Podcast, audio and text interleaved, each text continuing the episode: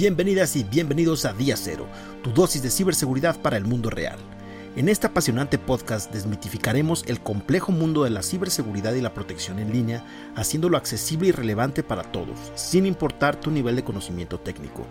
Sumérgete con nosotros en un universo de consejos prácticos y trucos efectivos para poder proteger tus datos, identidad y privacidad en el vasto mundo digital. Conversaremos sobre las últimas amenazas, te mantendremos al día con las mejores prácticas de seguridad y descubriremos herramientas que harán de tu experiencia en línea una verdadera fortaleza. No importa si te preocupa el robo de identidad, los fraudes electrónicos o simplemente deseas proteger a tu familia en Internet, Día Cero tiene la información que necesitas. Así que únete a nosotros en este emocionante viaje en donde cada episodio será un paso más hacia la vida digital más segura. Prepárate para tomar el control de tu seguridad en línea con Día Cero, porque protegernos en el mundo digital es tarea de todos y aquí encontrarás las herramientas para lograrlo. Bienvenido a casa, bienvenido a Día Cero.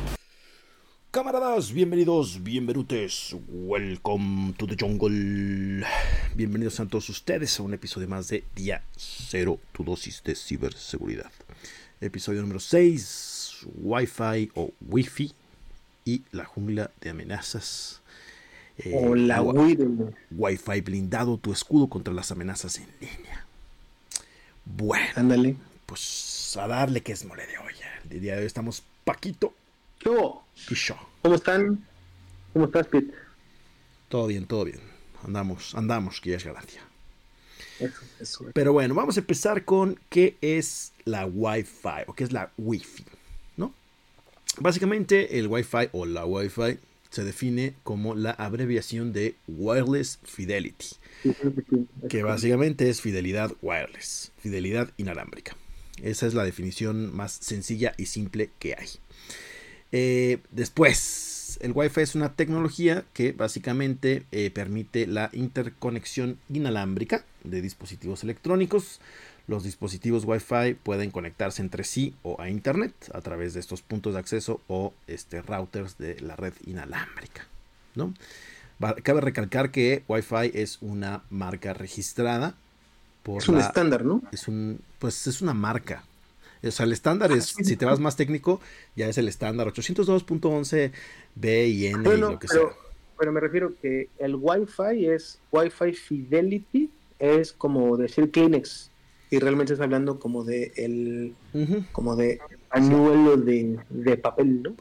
pero todo el mundo lo conocemos como un Wi-Fi, pero realmente es Wireless Fidelity. Y de hecho, allá que te interrumpí, de un dato. Se supone que la Wi-Fi la, la creó el señor Dios único de este universo, Nikola Tesla, hace más de 100 años. Él comenzó con esas pruebas de comunicación y la predijo antes que nadie que iba a venir un momento en el que los dispositivos pudieran compartir tanto señal de manera inalámbrica y esto apenas es el comienzo porque ahora te voy a dar otro Q que espero que lo toquemos. La predijo, pero no la inventó, güey. Según yo, tuvo en algunos experimentos sí la transmisión, pero no voy a entrar en esos detalles. No me sé bien toda la plática de Tesla, pero sé que él como que dio principios por sus tecnologías inalámbricas que él ya tenía. La, la parte de la energización de, creo que focos, de manera precisamente pues inalámbrica, fue el principio que los llevó como esos rollos y introduzco el siguiente término, si es que lo vemos hoy, Li-Fi, pero eso será. Li-Fi, no, no vamos a ver Li-Fi el día de hoy. Ah, no, ah, no, no me volveré loco. Es correcto.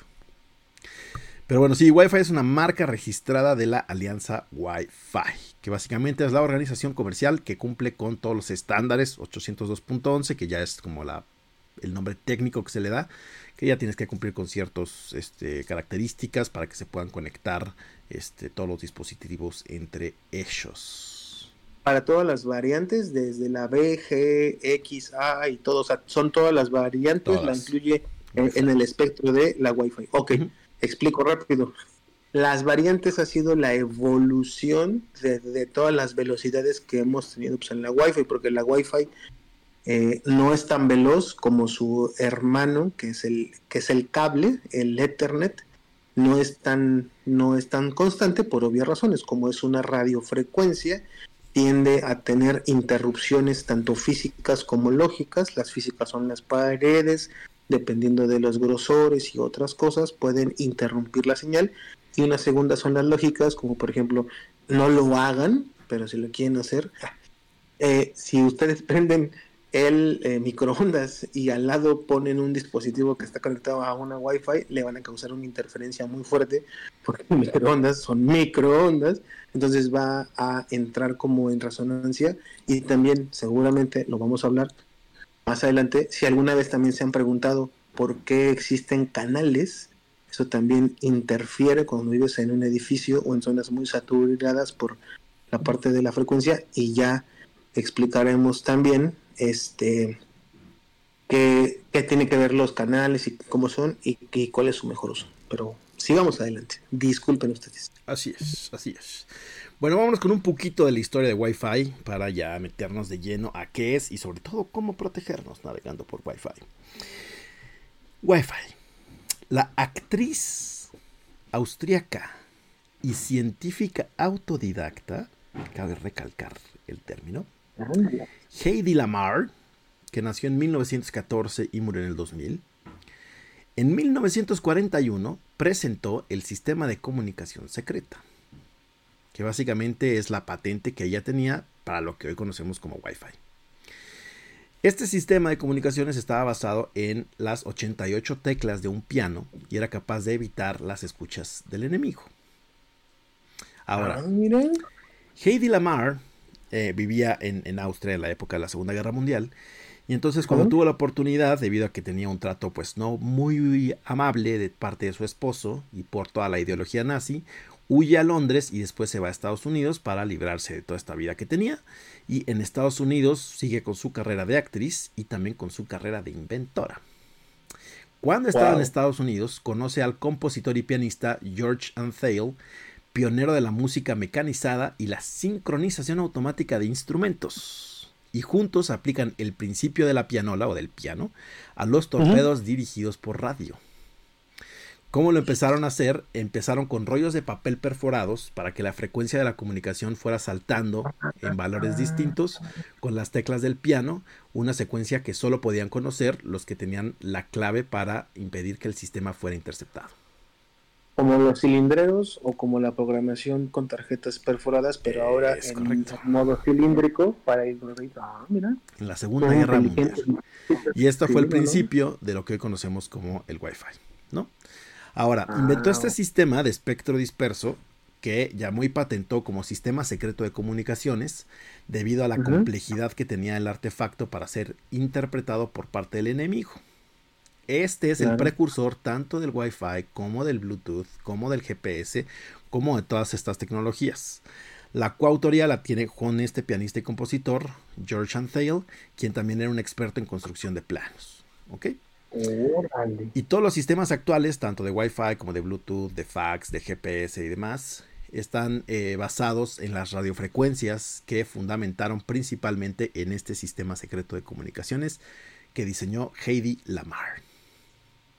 ¿También la celular o solamente las tecnologías? solo las tecnologías. Con, un rango más, más, más corto, ¿no? Sí. perdón, perdón.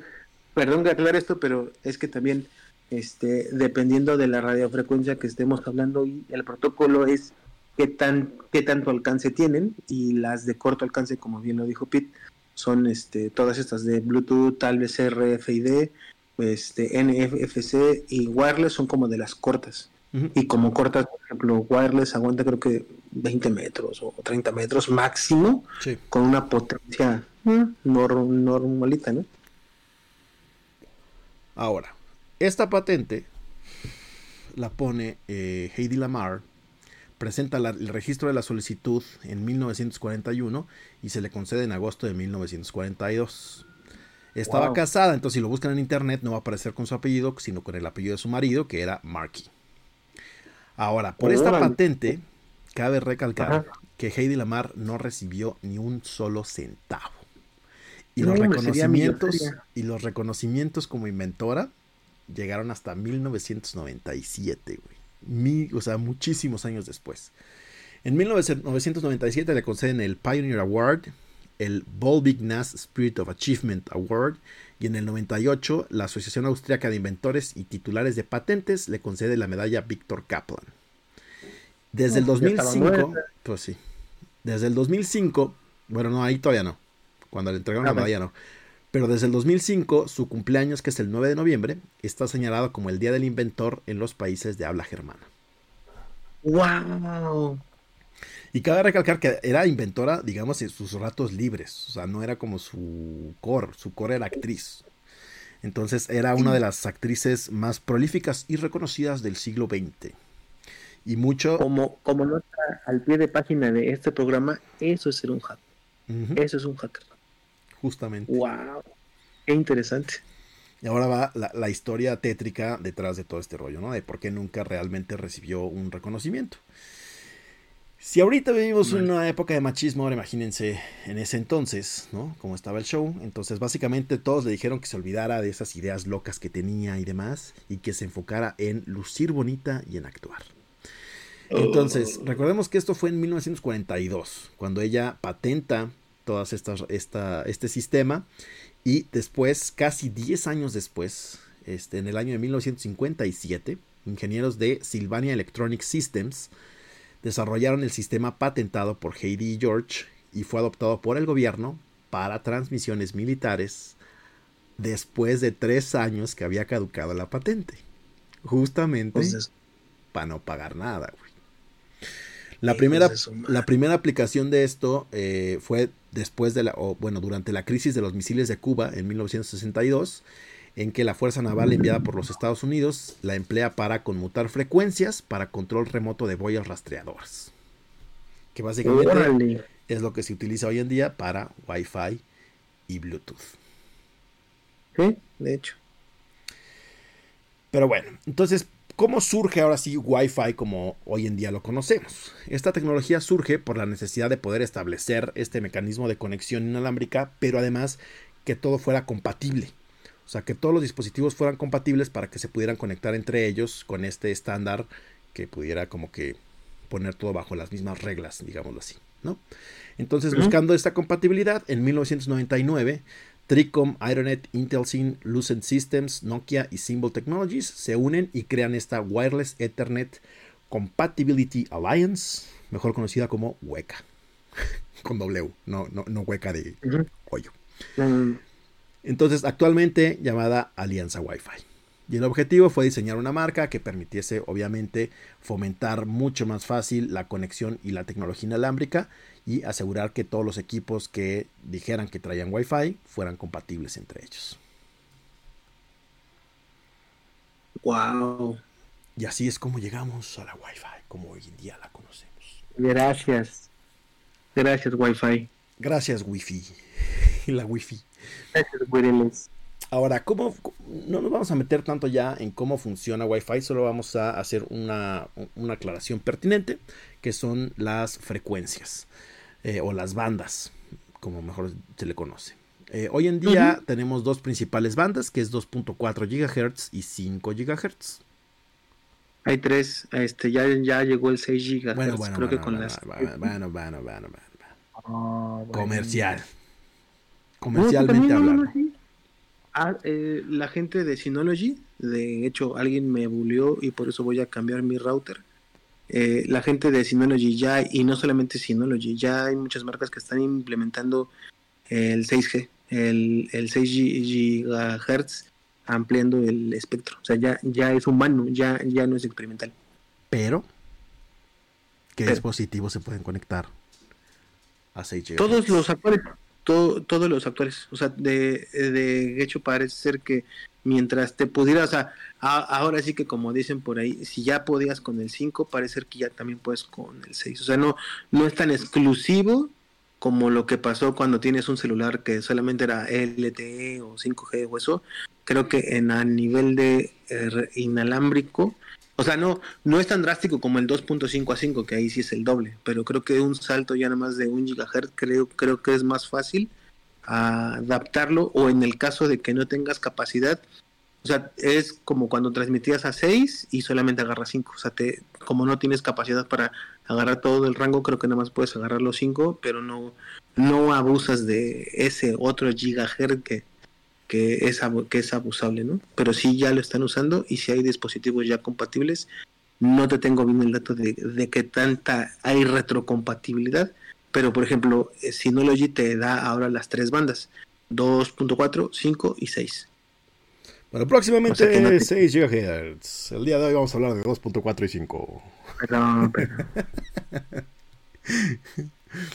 bueno, principalmente las diferencias que tienen estas dos bandas que son las más comunes, 2.4 y 5, eh, es que la velocidad máxima que pueden alcanzar y el rango de red.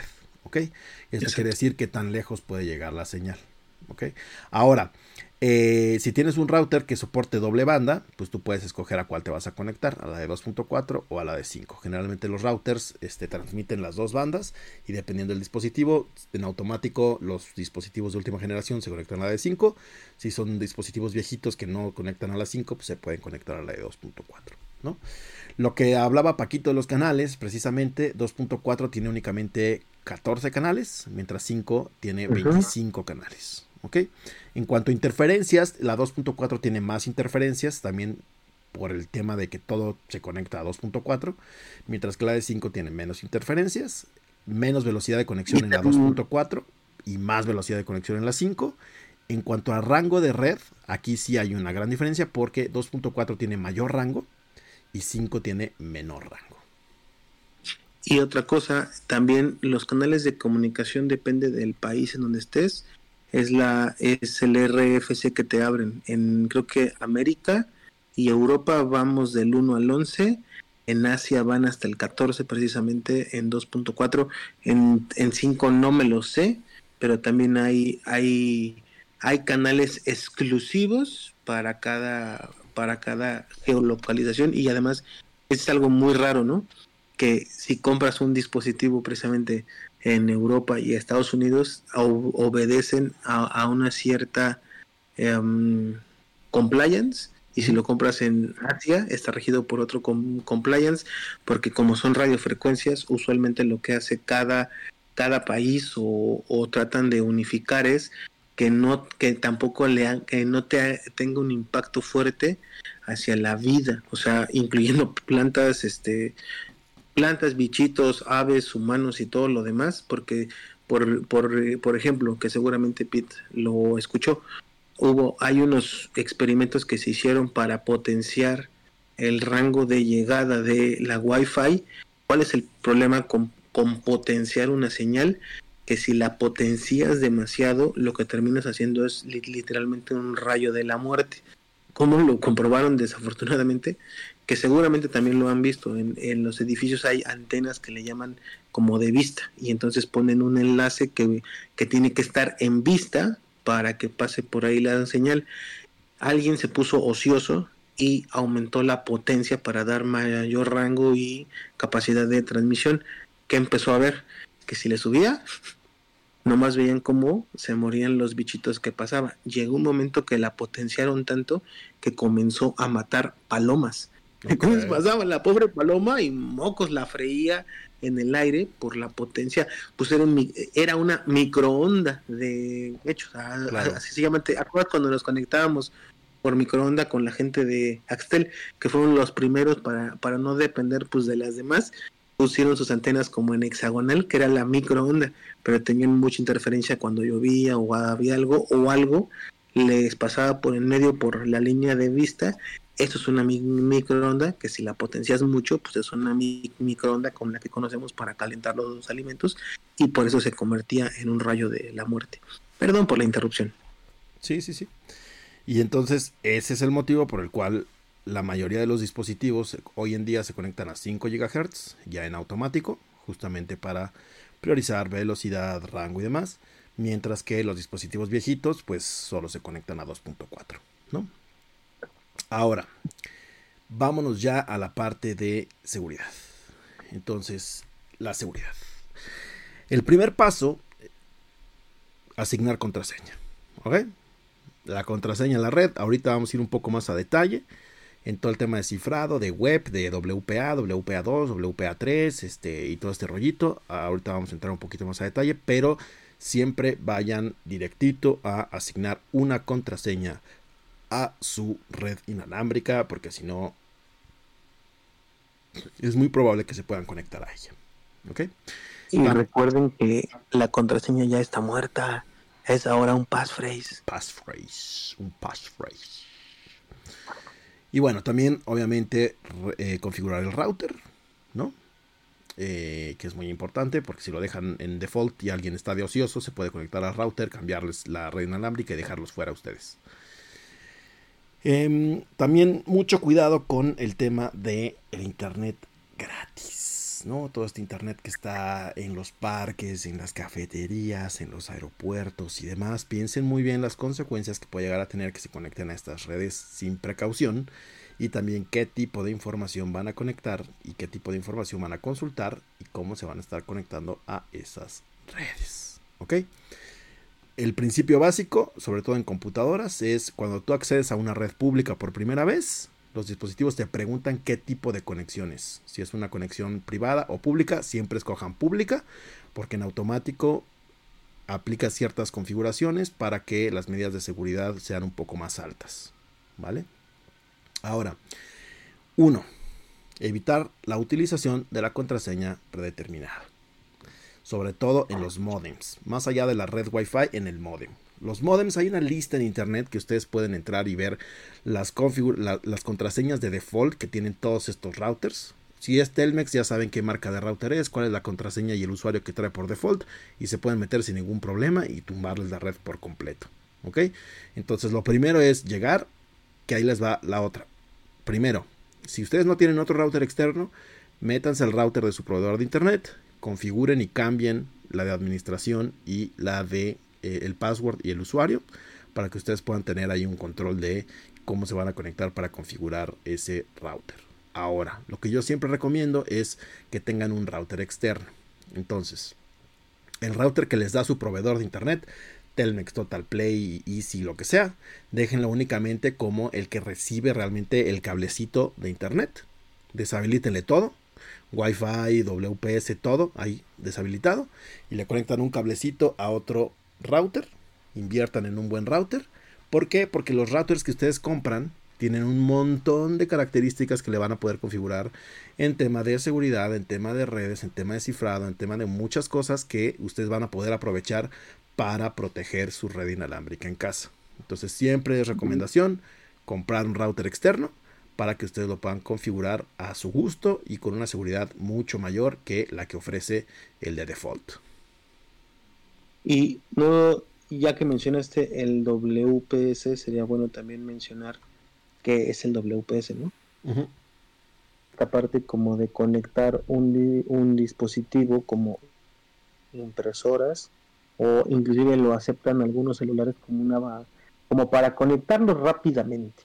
Pero la seguridad ahí también es muy poquita porque los pines, el pin de seguridad creo que son seis dígitos, entonces como es muy corto, los ataques son muy rápidos para para tratar de adivinar este pues, cuál es el famoso pin.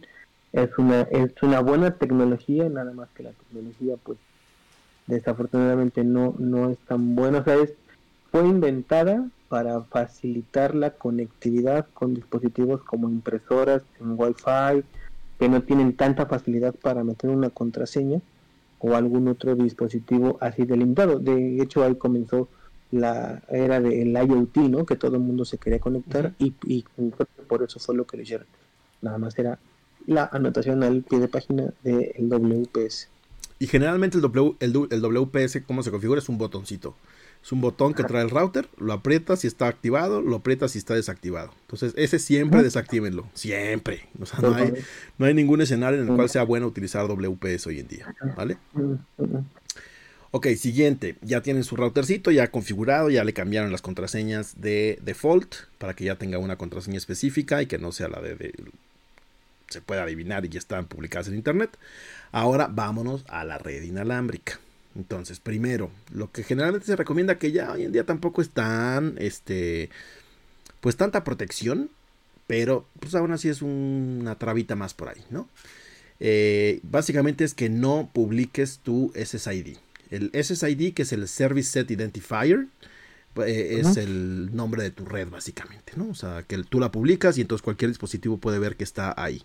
¿Por qué no es tan, este, tan eficiente hoy en día porque ya hay muchísimas cosas que tú puedes utilizar para poder detectar justamente estas redes que están ahí pero no están ahí, ¿no? Digamos que solo para los usuarios normales pues lo vas a ocultar, pero para un usuario avanzado pues no lo vas a ocultar.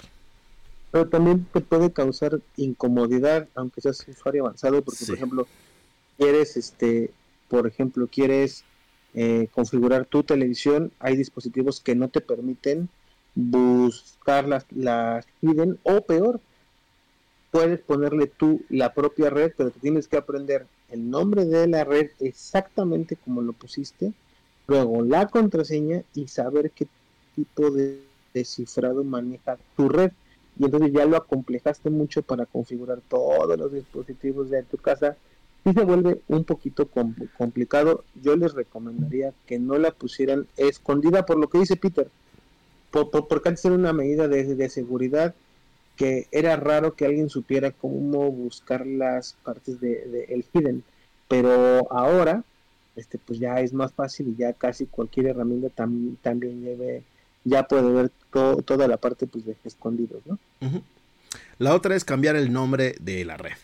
No dejen el nombre de default porque muchas veces con el nombre de default pueden identificar qué tipo de modem tienen entonces con el nombre es, ah, mira, esta es de Telmex, esta es de Easy, esta es de Total Play, este es de tal proveedor, etc. Entonces cambien el nombre y pónganle, este, generalmente que no sea algo de eh, la dirección de su casa o su nombre particular o lo que sea, pónganle un nombre ahí, este, pues el que ustedes quieran, pero pónganle un nombre diferente a la red para que no tengan este, este ichu, ¿no?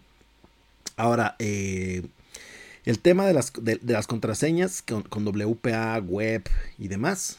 Eh, aquí hay una, ya explicamos qué es WPS. Ahora vamos a explicar un poquito más qué son cada una de las demás. ¿Ok?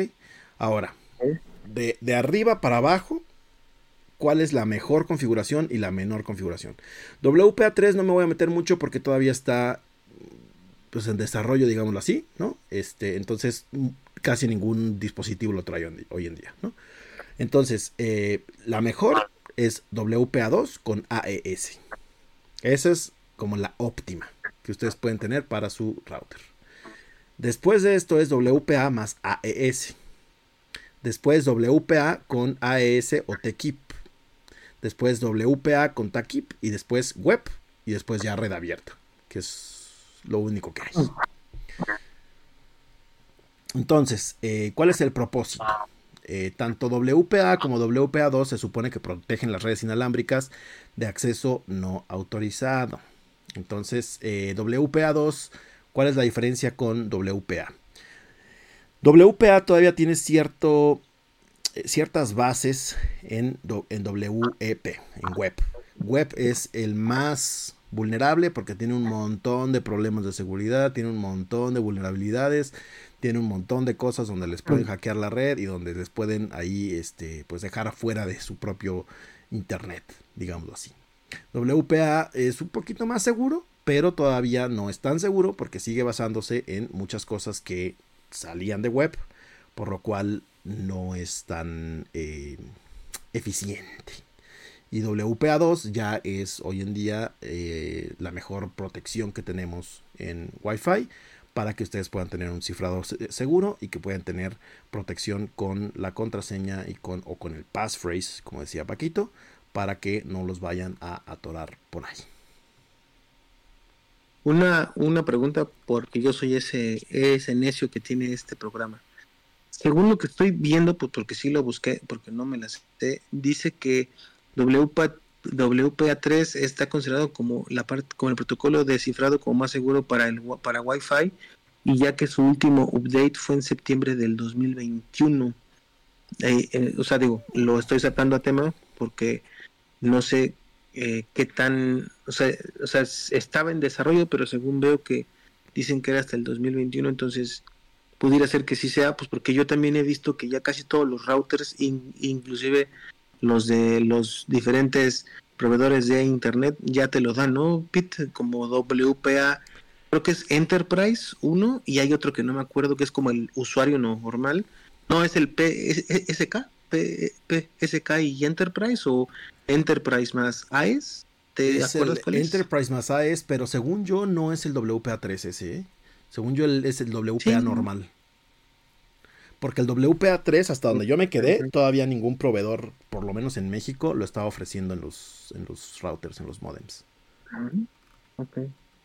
No, pues bueno, lo podemos re- revisar, pero, tan, pero tampoco es que sea como tan trivial ahorita, pero sí es O bueno sea, si está disponible WPA3, Sí, WPA3. háganlo, sí, sí, o sí. sea, ese es, ese es- ese es a dónde van.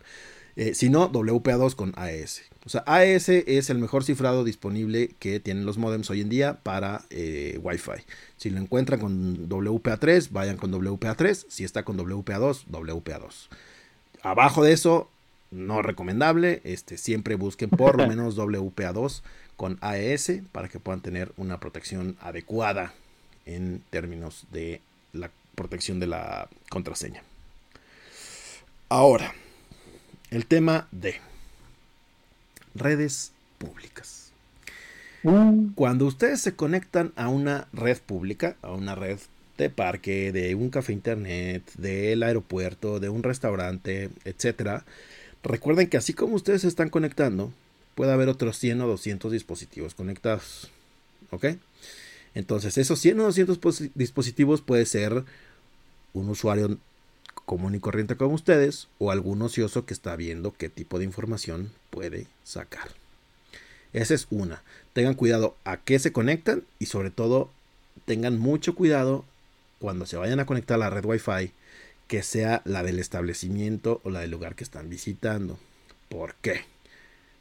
Porque muchas veces lo que están haciendo es clonar o hacerse pasar por esa red en lugar de que se llame Cafetería del Venado 1, se llama Cafetería del Venado 1. Entonces tú dices, ah, esta tiene mayor señal, me conecto y no es, la, no es la contraseña, es un access point que le llaman rogue, que básicamente es un güey que llegó con su access point, lo conectó para que tú te conectes a su access point en lugar de la cafetería y entonces ahí ya tiene acceso directo a todo lo que tú estás haciendo en esa red. De hecho, aparte hay otro, hay otro ataque que por el, acuérdense que protocolo es cómo está diseñado el, el objeto o el servicio. Por protocolo, el, los dispositivos Wi-Fi siempre se van a conectar. Se le llama lo que se acuerdan que les dijo Peter, que de repente tú puedes configurar que tu red te dé más alcance. Hay un concepto que se llama roaming, cuando tienes un área muy grande, a todos les pones el mismo nombre de, de, de la, de la red con la misma contraseña. Y entonces por protocolo, el dispositivo cuando siente que, la, que, la, que la, el mismo nombre con la misma contraseña, o más bien es basado más en el nombre, que el mismo SSID es más potente en otro punto, salta sin desconectarte y te conecta hacia, hacia ese dispositivo. ¿Cuál es el problema con ese protocolo? Que resulta que, hay, que hay un ataque que se llama Evil Twin. Evil Twin es lo que estaba diciendo Peter, pero tiene que ser exactamente el mismo nombre de red, pero en su caso no tienen contraseña. Y lo que hace el atacante es que potencia para que la señal sea más fuerte que la, que la original y entonces el dispositivo automáticamente se switchea. Porque ahí en, entro en, en, otro pequeño tecnicismo. Si alguna vez alguien les ha dicho que yo espero que no haya sido yo, pero si alguna vez han oído en el, en el programa que yo hago la broma, que cuando yo salgo de mi casa, lo primero que yo hago es apagar todas mis antenas. ¿Por qué? Porque resulta que los celulares o los dispositivos móviles están diseñados por protocolo. Yo le digo que es para ir gritando las redes inalámbricas a las que conocen. Entonces, eh, lo que hace el protocolo de Wi-Fi es va gritando casa de Peter, casa de Paco, casa del día cero. Y entonces en el momento que alguien le contesta, hey, yo soy la casa de Peter, ¿me conoces? Automáticamente se conecta. Pero eso no significa que sea la casa real de Peter, porque puede ser el mismo nombre, pero sin contraseña. eso se le llama, es otro ataque que se llama de, de, de mana, porque te digamos que te escuchan todos los nombres que tú gritas, Peter, Paco, Día Cero, el licenciado, y entonces él lo que va haciendo es respondiéndote a lo que tú vas gritando, es como un eco. Y entonces tú crees que si está Peter y le hablas tú a Peter y le mandas los mensajes a Peter, pero tú nunca ves a, ves a Peter, sino fue una repetición que alguien encontró porque así están configurados y por protocolo así se comportan todos los dispositivos que tengan en una red inalámbrica. Si tú no la apagas, ellos están buscando a dónde conectarse, que de hecho por eso no es bueno ponerle el auto join a las redes inalámbricas, porque entonces todo el tiempo estás anunciando qué redes estás buscando y sin, sin que hacer, que ya no es tan este, difícil hacerlo, ya hay muchos dispositivos que te cachan esos mensajes de, de, quién gritas y te empiezan a crear las redes para que tú te conectes sin que tú, hay veces que ni siquiera lo sepas, que es lo que decía Peter. Y entonces justamente este tipo de redes, este, digamos, espurias, lo que hacen es conectar el dispositivo para que tú vayas y te conectes. Ahora, hay otras redes que además de que tú te conectes y que estén viendo con esto, hacen unas landing pages que básicamente son páginas falsas para que tú te conectes y metas tus datos. Entonces tú, al, parecer, ¿no? Que aquí ya es un poquito más complejo explicarlo, lo voy a tratar de explicar de la forma más simple para ustedes. Básicamente la, la URL, que es lo que ustedes ponen como gmail.com, en realidad traduce a una dirección IP, que es como la dirección real del sitio o el servidor al que ustedes se van a conectar. Ahora, este tipo de sitios lo que hacen es, te muestran que te estás conectando a gmail.com, pero como ellos tienen el control, porque tú te estás conectando a su dispositivo, lo que hacen es que no resuelven gmail.com directamente a internet, sino lo que hacen es que te mandan a otro sitio que es un sitio que ellos tienen hosteado. Entonces tú al parecer te estás conectando a Gmail, tú ves la página, está súper bien, este, se ve oficial y todo el rollo, metes tu usuario, tu contraseña, y de repente no es tu correo, ¿no? Así, ah, chinga, no se conectó. A ver otra vez, usuario contraseña, no se conectó. Nada, debe estar fallando la red. No, lo que pasa es que ya tienen tu usuario y tu contraseña porque te conectaste a una página falsa que es básicamente esta landing page. Entonces, siempre, siempre procuren no consultar datos bancarios o datos este, confidenciales o datos sensibles en redes inalámbricas públicas porque esto es lo que puede pasar. Y además, ahí agrego algo más que a lo que dice Peter. más bien, nunca sabes quién está administrando la red inalámbrica, aunque sea con contraseña o aunque no sea con contraseña, nunca sabes quién literalmente puede estar viendo lo que pasa por la red y además lo que explica Pete es algo súper interesante porque como tú no sabes quién te está administrando la red, eso, eso que explicó él, eh, voy a meterme un poquito más a, lo bajo. ¿Se acuerdan que alguna vez en algún programa hemos hablado de los DNS? Que yo lo explico como que, para los que son tan viejos como yo, eran la sección amarilla, en donde tú decías, oye, ¿y de quién es, cuál es el teléfono de Peter? Y antes había unas cosas que se llaman la, las páginas blancas, que tú buscabas ahí el nombre de el Pit, y ahí estaba pues el, pues el numerito de su casa. Lo que hacen este tipo de ataques es que cuando tú le pides, como bien decía Peter, Google, teóricamente, él, cuando tú, lo, cuando tú se lo preguntas a tu router, el router se lo pregunta al siguiente router que es del proveedor de internet. Oye, ¿quién es google.com? Ah, google.com se resuelve con esta, esta IP fulana.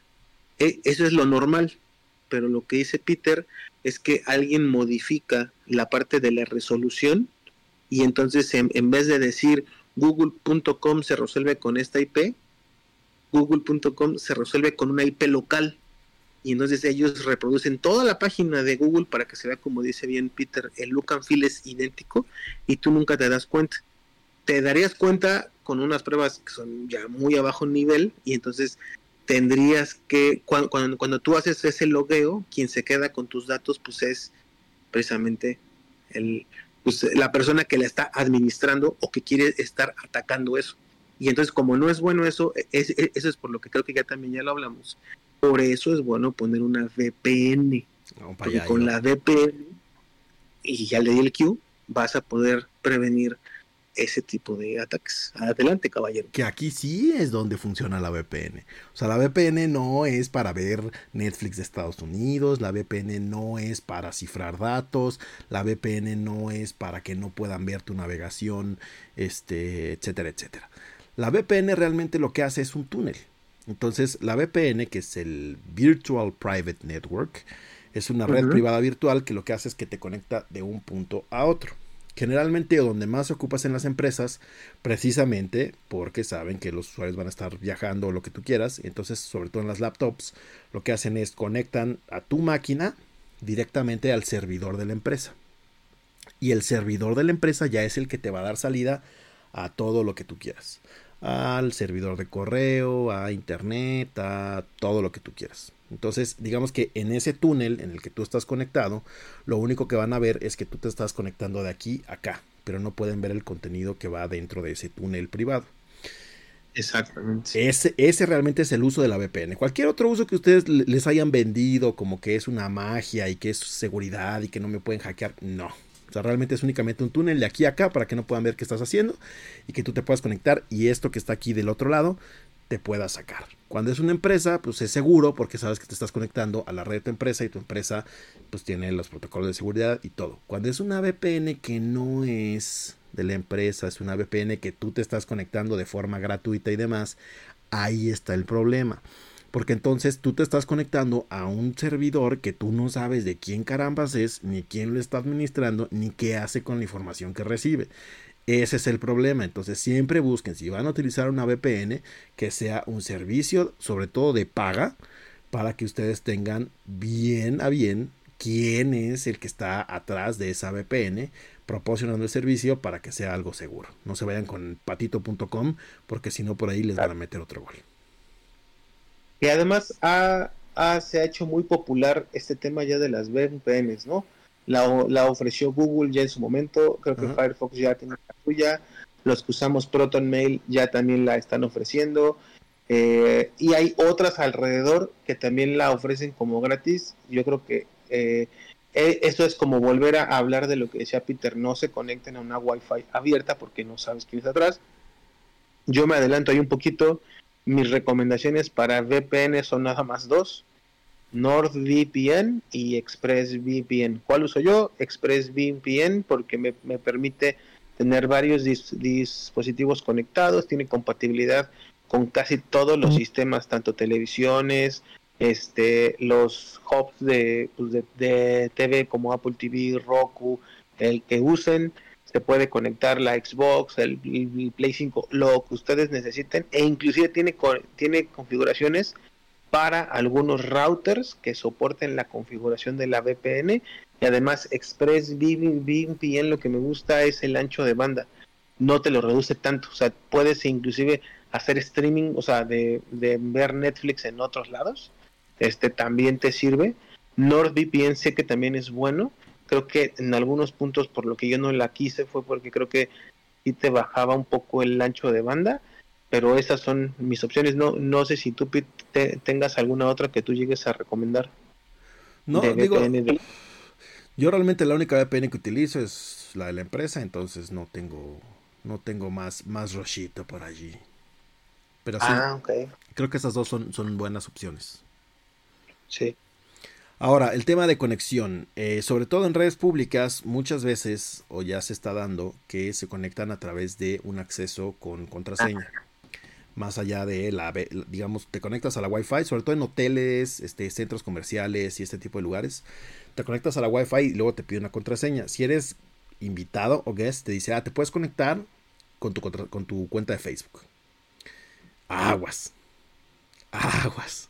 Porque entonces lo que hacen, lo que digamos que el producto que ellos le dan es te doy gratis este servicio de internet, a cambio tengo tus datos y entonces por ejemplo en un centro comercial extraigo tus datos de tu perfil de Facebook y entonces te voy aventando promociones de, ah, ¿te gustan los tenis? Aquí está la tienda de Nike, ¿te gusta esto? Tal. Pero también puede ser usado con otros fines. Entonces tengan mucho cuidado y de preferencia, pues eviten este tipo de redes, ¿no? Porque así como les comentamos de la página fake de Google, puede ser la página fake de Banamex, de HSBC, de cualquier tipo de banco, de cualquier tipo de servicio que les pueden meter un gol por ahí.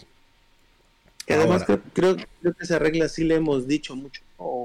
O si no le hemos dicho lo suficiente, hay que repetirlo. No consulten datos sensibles sobre una Wi-Fi que no es de ustedes. Mejor apaguen la Wi-Fi, metan los datos y ahora sí, vean la cuenta de la tarjeta de crédito, consulten bancos, consulten cosas muy sensibles bajo su consideración. Puede ser que haya alguien que considere muy sensible su Facebook por alguna razón y está bien no estoy peleado con eso. Pero lo que dice Peter tiene mucha razón. Eh, revisen, o sea, si va a ser como para navegar, o sea, nada más para estar viendo cosas, de, oye, ¿qué tiendas hay aquí? Pues denle, ¿no?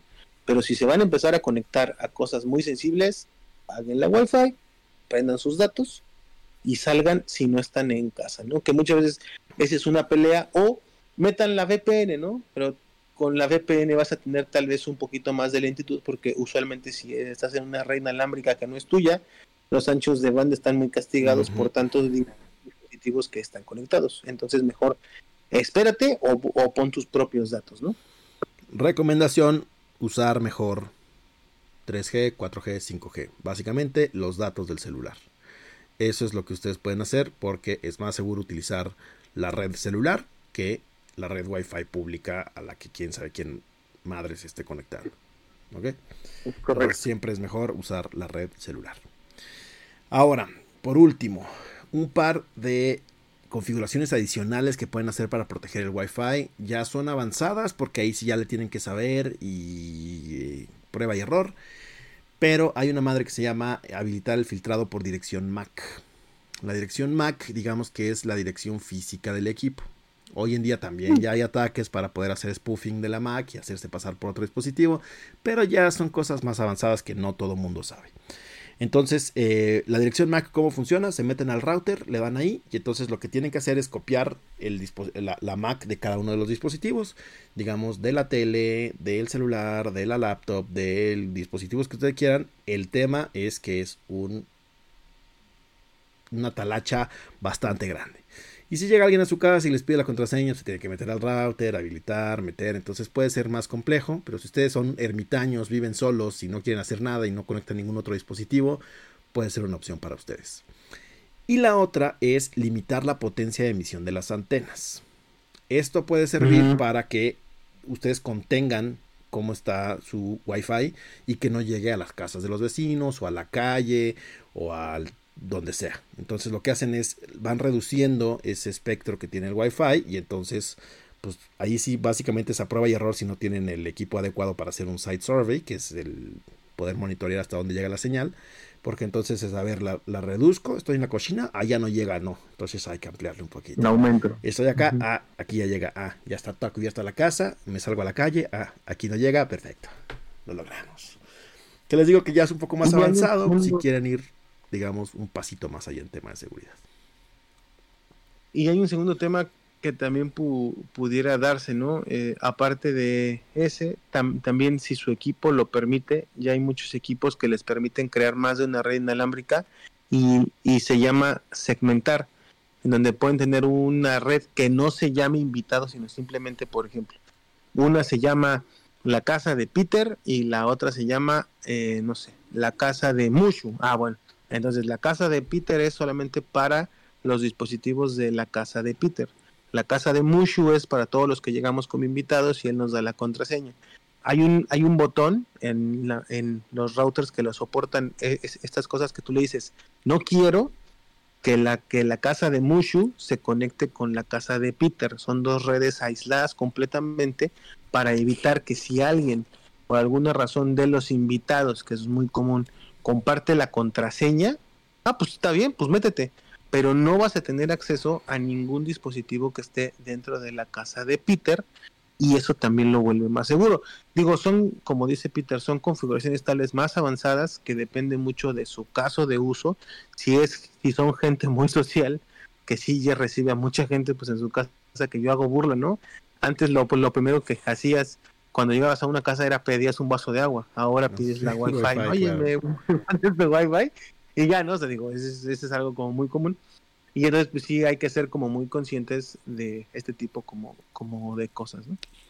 Sí, y también esta red Wi-Fi de invitados, este, hay muchos modems que les digo, si ustedes ya compran un modem aparte del que les trae el del proveedor, que trae un montón de configuraciones. Ustedes ya le pueden incluso limitar el ancho de banda de, a ver, o sea, yo pongo Spotify en esta red, si se van a conectar otros 20 güeyes, pues les voy a asignar únicamente esta velocidad para que se peleen esta velocidad entre todos ellos mientras yo tengo el ancho de banda casi total de la red. Entonces pueden ir configurando estas redes para que cada una tenga una velocidad distinta y que ustedes puedan no quedarse sin internet aunque tengan 300 invitados en la casa. Wow, ok. Entonces, eh, pues son las cosas que ustedes pueden hacer en tema de Wi-Fi para poderse proteger, para poder navegar seguros y para poder tener un control de cómo navegan en estas redes inalámbricas que hoy en día pues ya es básicamente cómo se conecta a todo el mundo. Paquito, comentarios finales. Wow, pues creo que el tema de Wi-Fi es muy interesante porque como le estábamos diciendo, es algo que ya todo mundo vive. Yo creo que, que si, les, si les gusta el programa, estaría bueno tratar de hacer, de hacer una encuesta de qué otras cosas podemos platicar, como lo hablaba muy bien Peter y a mí me gusta el tema, de qué otras características pueden buscar en routers más avanzados, como alguna vez lo hablamos, de que tal vez si ustedes son padres de familia que tienen que estar en casa con los hijos, hay mucho, ya hay muchas cosas muy, muy fáciles de implementar como filtrado de, de contenido por usuario como filtrado de, contenido para toda la casa, conectar impresoras a nivel USB o Wi-Fi para que todo el mundo pueda imprimir, este, limitar las horas de juego de los niños. O sea, se puede hacer la vida más fácil conociendo qué router te queda para tu caso de uso.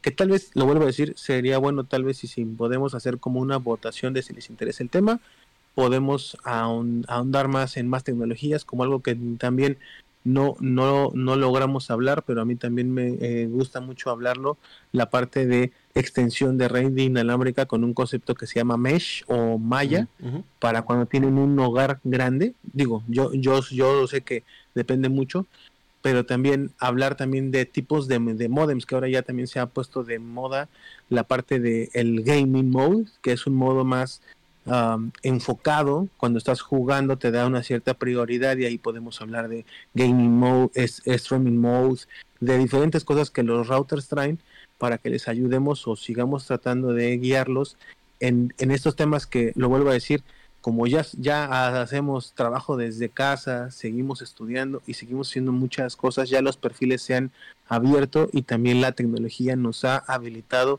el que antes, y seguramente Peter se va a reír, antes de que tú dijeras que tú tenías filtrado de contenido en tu casa, era por, porque eras un rico millonario que le había invertido a una caja y sabías cómo configurarla para hacer filtrado. Hoy ya no.